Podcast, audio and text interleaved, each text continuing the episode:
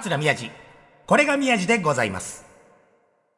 物事をうまくやるために必要なことは、第一に愛、第二に技術。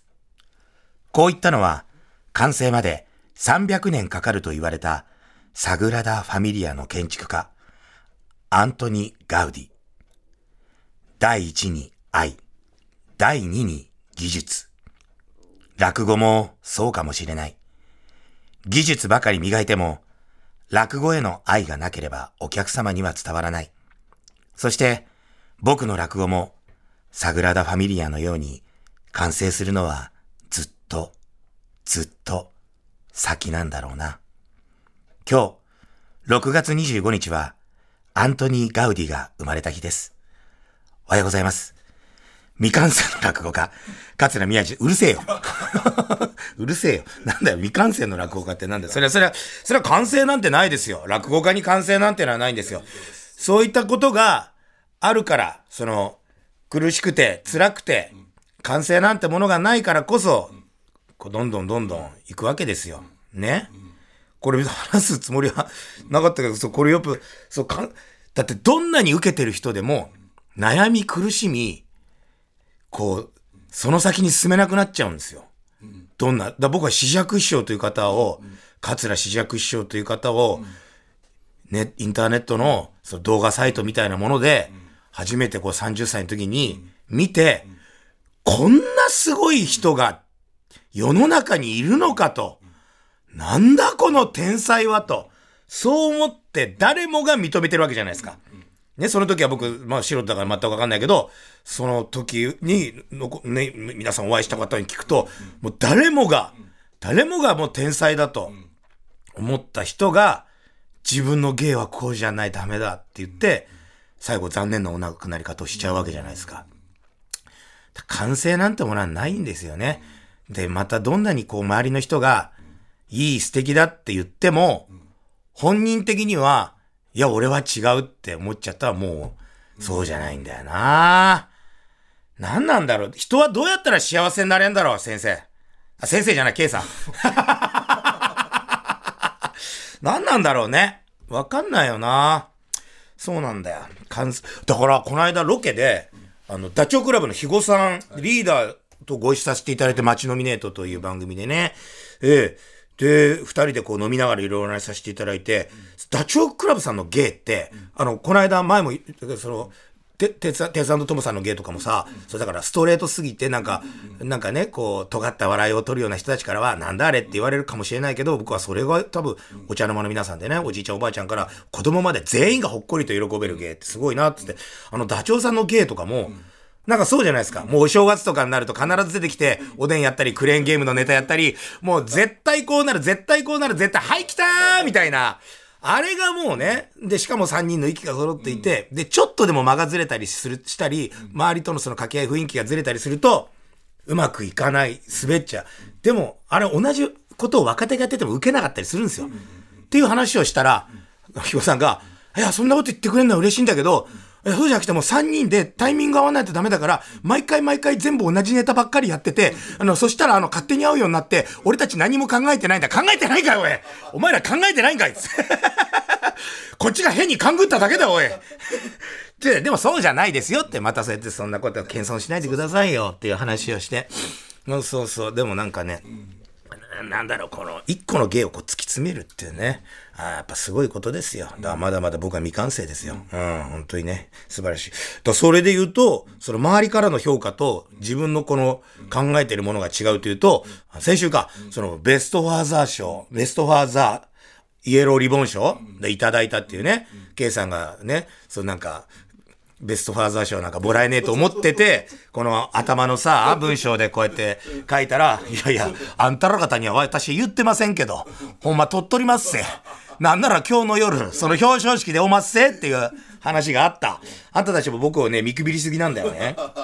ただそのベストファーザー賞いただくって話になった時に、いや、確かに自分自身で、いやいやいやいやいやいやいやいや、いやいや、他の方にどうぞどうぞどうぞどうぞどうぞって。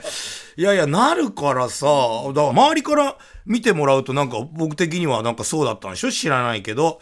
だから、そうですよ。だ僕の、この選考基準っていうか、なんか、選考理由みたいなのが、あの、公式サイトに載ってんだけど、選考理由。商店レギュラーをはじめ人気の落語家として多忙な毎日の中、趣味は子育てと言ってはばかることなく、子供と過ごす時間は世界一安心安全で楽しいと、その時間を大切にする真の父親芸に、座布団10枚父親芸ってなんだよもう芸っていうことは、だから本心ではないってことだよね。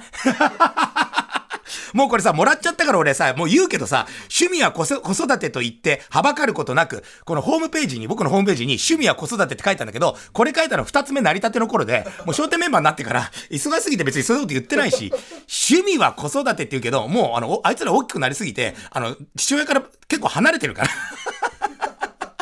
これもらった後にこういうこと言っていいのかな？大丈夫だよね。ベストファーザー賞の選考委員の皆さん、趣味は子育て。それ昔の話です。で、また父親像だって。僕の父親像が入ったのね。えー、子育てが趣味と明言し、いるだけで楽しくなれる家族のの場を守り、おはよう、いただきます、ありがとう、などの感謝の言葉を大切にする、笑いと礼儀を大切にする、仲良しお父さんです。今、今日の今朝も、えー、中学に行くうちの長女が、なんかあの、何、洗面所みたいなとこで、俺が起きたら、なんかあの、化粧水塗ったり、髪の毛止めて、なんか朝の OL みたいなことやってる時に、おはようって言ったら、はあ、って言われた。もう我が家のおはよう、ありがとうはもう壊滅しておりますよ。ベストファーザー賞選考委員の皆さん、我が家の、我が家のおはよう、ありがとう。お休みは、おはようからお休みまではもう崩壊をしております。ダム決壊でございます。その後次女がいたから、りーちゃんおはようっつったら、え、りーちゃんおはよう。りーちゃんおはよう。うん。はい、決壊しております。ダム、決壊しております。おはようからお休みまでの挨拶運動、ダム決壊しております。で、かっちゃんに言った。かっちゃんに。かっちゃん、おはようっつったら、チンコっつってきたからね。あのー、ベストファーザー賞の選考委員の皆さん、こんな家庭でもよろしいでしょうか？すみません。いや、本当に、あの、もうもらっちゃったんで、ベストファーザーイエローリモーションももらっちゃったんで、もう返しませんけど。ね、なんならあの、ベストマーザー賞の皆さんは返せばいいけど、僕はもうもらっちゃったんで、あの、しょうがないんですけど。それでね、行ったんですよ。だからその、あ、この間の収録終わった後に、皆さんには言ってなかったですけど、で、行ったら、その、その、賞を取った人たち、ね、ちゃんとご紹介してなかった。まあ、私、桂宮治でございます。あともう一方、高橋克典さんですよ。もうだってもうすごい、もう何十年も売れ続けてる、匿名係長とかやってらっしゃるんですよね。エロドラマでおなじみですよ、もう。ねえ。もう、ポロリポロリ、あはんうふん、あはんうふん、高橋克典、あはんうふん。うん。で、あとその、武藤敬司さん。もう、スーパー、スーパースターですよ、プロレス界の。そしてもう、男性と男性でこう抱き合いながら、バチンバチンと当たる、はい、エロつながり入りました。で、その後、つくば師匠。つくば市の市長の五十嵐さんっていう方。うん、真面目な方です。で、あと、三菱鉛筆の社長の、あの、か数字の数、か、和原さんとか、須原さんって読むんですけど、須原さん。これはでも素敵な方。で、常にあの、その方にあの、あの、女性が一緒にいらっしゃって、献身的な。あ、奥さんですか？って言ったら、あ、あの、秘書室の方だった。で、普通に話してたんですけど、秘書室の方、あの、楽屋もなんかと途中待ち時間一緒だったんで、そしたらなんか、いろいろ話したら、その、ス原さんと、二人で食事も行かないんだって。やっぱこういうご時世だから。秘書室の方で別地ついてたけど。なんかそそういうふうに見られちゃった、やっぱ会社組織って。だって僕たち全然普通に、誰とでも別に行きますしね。うん普通に一緒に仕事してるあのアナウンサーさんとも行くし、担当のことも行くし、マネージャーとも別に飯食い行くし、で、普通に前座さんとか、二つ目の子でも女性の子いるから、全然行くんだけど、やっぱ企業のトップって行かないんだね。いや、全然寄せ芸人って誰とでも飯行くよね。うん、トップと比べちゃダメだけど、あ、ダメなんだ。ええー、でもそれで行ったら、それ東京会館ですよ。東京会館。東京会館でやったんですよ。有楽町の。有楽町にある、もう皇居の隣ですよね。で、行ったら、僕、なんか表彰式って、ほら、ベストファーザー賞、ブルーイエ、ブルー、あ、ブルーじゃない、イエローリボン賞。そんな、言うても、なんとなく知っとるけど、そんな、なんか、大した授賞式じゃなかろうし、って言ったら、めちゃくちゃすごかったよ。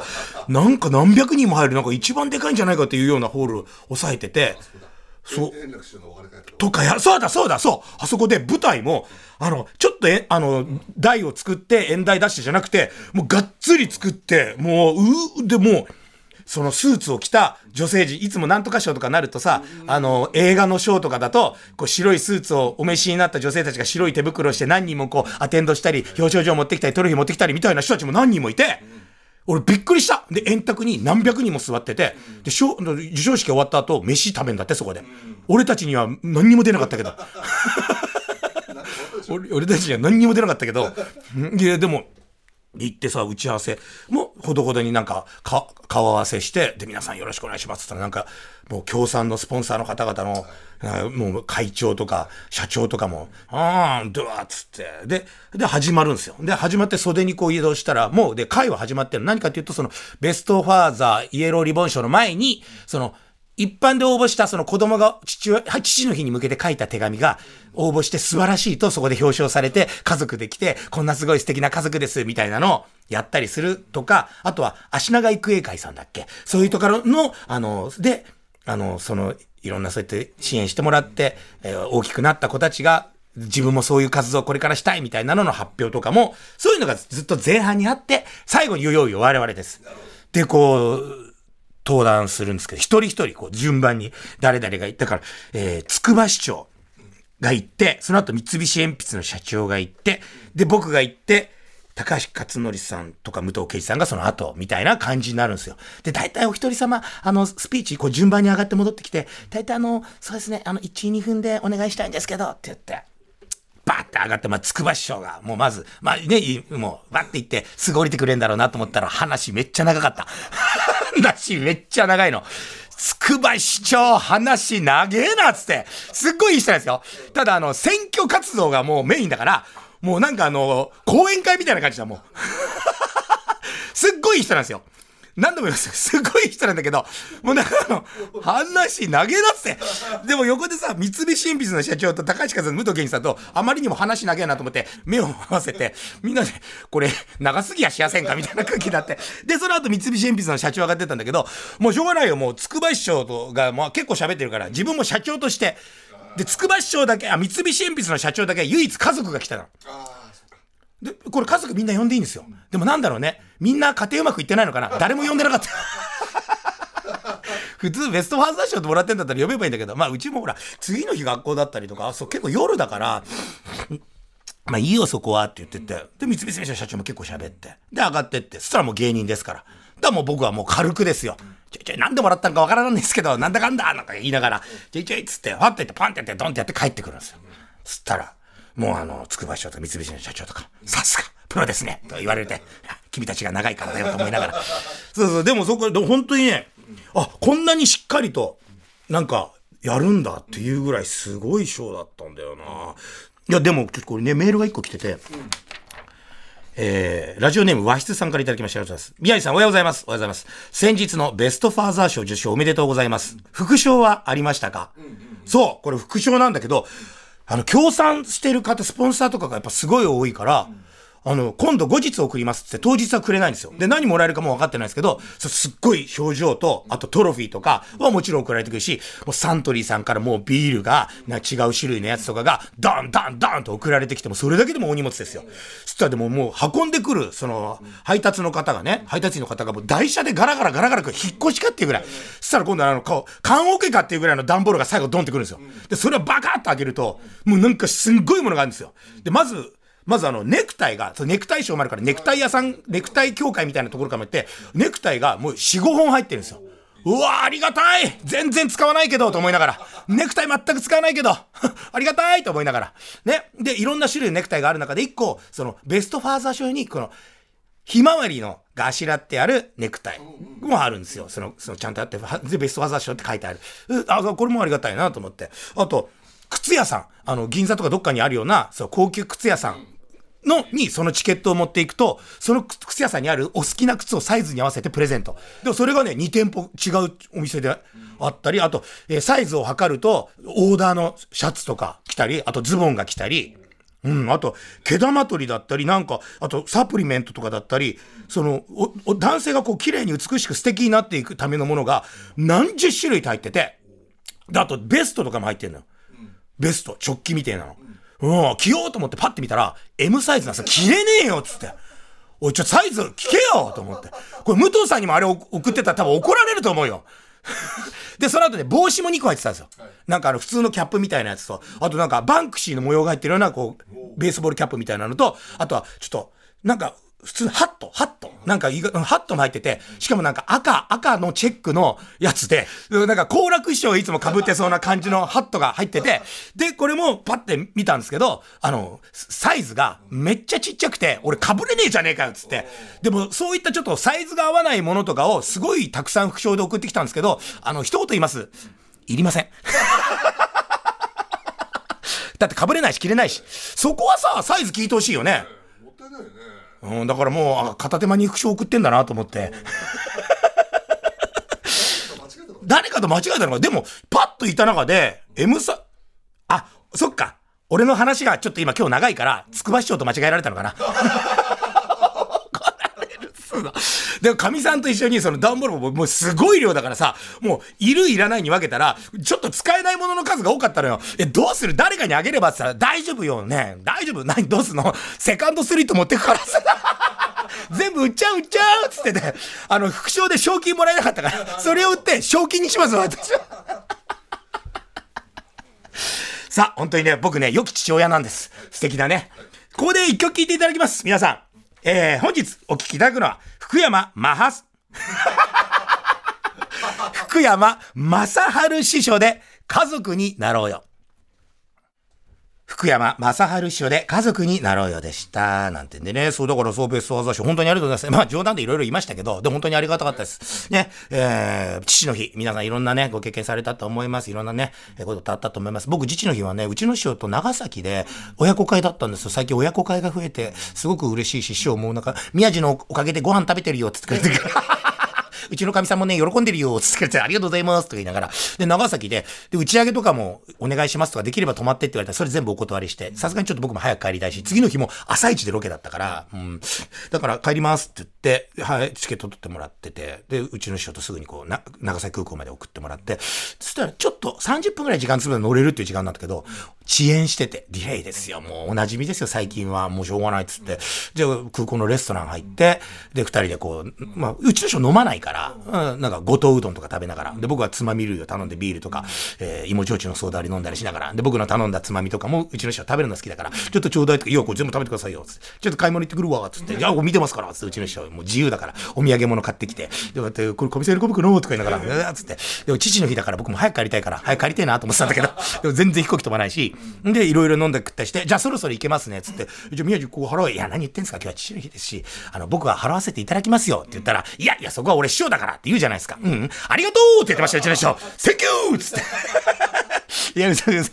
いや、だ、でもいいです、うちの師匠との関係は。だ父の日に、あの家にはそう早く帰れなくて、子供たち全部寝ちゃってたけど、うちの師匠に、あの、パパ孝行できたから、そうそうそう、うちの師匠はね、父、父親だから、僕、僕からしてみると父親みたいなもんなんで、ありがとう、ごちそうになりますって言いながら、楽しそうにキャッキャ帰ってこられたんでね、なんかいい父の日をね。でも帰ったら子供たちから3人から全部手紙があって、でもやっぱ小学校、あ、じゃあ中学校1年生ぐらいになると、もう手紙の内容がすごいですね。いろんなもの、ないろんな人の言葉とか、なんか、いろんなことを引用してきて、家族で一緒にいられる時間は、あの、人生の中ではこれぐらい、何年分ぐらいしかなくて、そのうちパパという存在は、これぐらいしか家族と一緒にはいられないんだよ。その時間を大切にしていこうね、みたいなのが書いてあんのよ。泣いちゃうやろ、この野郎つって。ただそれを神さんに言ったら、それ書いてる時に若菜が、私ちょっといいこと書いちゃってるよねって言ってるんだって、それ聞いたらちょっと幻滅するわと思いながら。もうまともな会話ができるのはもううちの 村さんだけですよ。で、なんか長女と、あ、長女じゃない、次女と長男、小学校行ったんだけど、一番早く出なきゃいけない。まあ、電車乗って通学してるから長女は。まあ、若菜が行ってないから、え、うちのかみさんに、え、なんで若菜行かないの？なんか今日、しその学校でし、なんか感激、芝居を見に行く。ミュージカルかなんか見に行くから、だから午前はなんか家にいて、で、午後にその場所に集合なんだってって言って、え、そうなんだ。だから何見に行くの？っつったら、漫画なのかみたいな。なんか、なんか、携帯をいじりながら、僕が買ってあげた iPhone をいじりながら、俺が買ってやったおもちゃなのになと思いながら。え、だから何どこ、ど、ど何見に行くの？だから、お前はお前は何、どこの国の人だと思って。で、なんかね、俺も忘れてた。ま、漫画北斎？漫画葛飾北斎？なんか、なんかそんなような、なんだっけな？なんかそんなようなやつなんだよな。で、なんか、な、な、な、何見に行くの？最終的に、北斎弁慶 なんで俺怒られんだ、朝から。おはようからお休みまでいらないやつが。もうもうもうもう。で、きな、きなこパンみたいなの食べてるんですよ。そしたらもうきな、きなこかな、コッペパンみたいななんか、そこら中にきなこを巻き散らしながら、ちょちょ。でね、どこで見るの？って言ったら、かみさんが、なんか、カルツ川崎だよ、みたいな。なんか、だって、あ、そうなんだ。じゃあ、どういうやつかな？って、そこのホームページ開いたら、あの、普通にそこで、俺と、宮地と、あと、こちらく兄さんと、こちらく宮地二人会が、そ、カルツ川崎戦だって、そのチラシが出てきちゃって、わかるこれ言ったらさ、俺の写真貼ってあるよ、これ絶対貼ってあるよ、っつったら、もうコッペパン食べながら。桂宮地。これが宮地でございます。素敵なパパの日でございました。ね。あ、最後に、えっと、メール一通だけ。えー、ラジオネームちびっこさんからいただきました。ありがとうございます。宮治さんおはようございます。おはようございます。8月11日のイベントの抽選参加します。よろしくお願いします。8月11日のイベントの抽選参加します。よろしくお願いします。ということで、はい。あ、そうですね。あの、先週お知らせしましたが、えー、TBS ラジオ、えー、桂宮治、これが宮治でございますの、第2回の番組イベントを決定いたしました。ありがとうございます。そのタイトルも、ようこそ宮治でございますという、8月11日山の日、えー、18時開演でございます。場所は前回と同じ、お茶の水全電通ホールでございます。そして今日、お伝えするのは、ゲストでございます。決定いたしました。ゲストは、牧田スポーツさんです。ありがとうございますよいやいやいやいや、この牧田スポーツさんとの会話、楽しみです。そしてなぜ牧田スポーツさんになったのか、そして、牧田スポーツさんだけじゃなくて、本当はもうちょっと、大人数かグループで呼ぼうとしてたはずか、な、なんで牧田スポーツさんだけになったのか、それは来週お話しさせていただきます。あの、先行予約受付なんですけど、今日、6月25日までですよ。だから0時過ぎちゃうと、もうダメです。12時、夜の12時過ぎちゃうと、先行受付できません。なので、今日、6月25日、今日中にお申し込みお待ちしております。8月11日山の日18時開演。お茶の水全電通ホール、牧田スポーツさんがゲストで、とんでもないもうイベントやっちゃいますんで。で、詳しくは TBS ラジオイベントホームページを見てくださいということで、今週もありがとうございましたさあ、番組ではあなたからのメッセージをお待ちしております。アドレスは、みやじ905、アットマーク tbs.co.jp、myaji905、アットマーク tbs.co.jp です。さあ、皆さんのいろんなご相談、何でもいいです。こんなテーマ話してほしいなどというのもいいですから、メッセージお待ちしております。さあ、番組でメッセージを紹介していただいた方には、前回のイベントで、業者のミスにより、発注数2倍もすり上げてしまった、誰も欲しがらないステッカーを差し上げることになりました住所お忘れなく、私の卑猥な顔が映ってる、誰も欲しがらない、魔除けになるという番組特設ステッカー。業者が発注を勘違いして倍送ってきて、もう担当のちのちゃんが吐きそうになったっていう。それはあの在庫処分です。無料で差し上げます。メール。ほんなら、よろしくお願いします。過去の放送もすべてポッドキャストで聞くことができますので、よろしくお願いします。ツイッターのハッシュタグは、これ、宮地です。それでは、また来週お聞きください。桂宮地でした。なぜ、マキタスポーツになったのかな？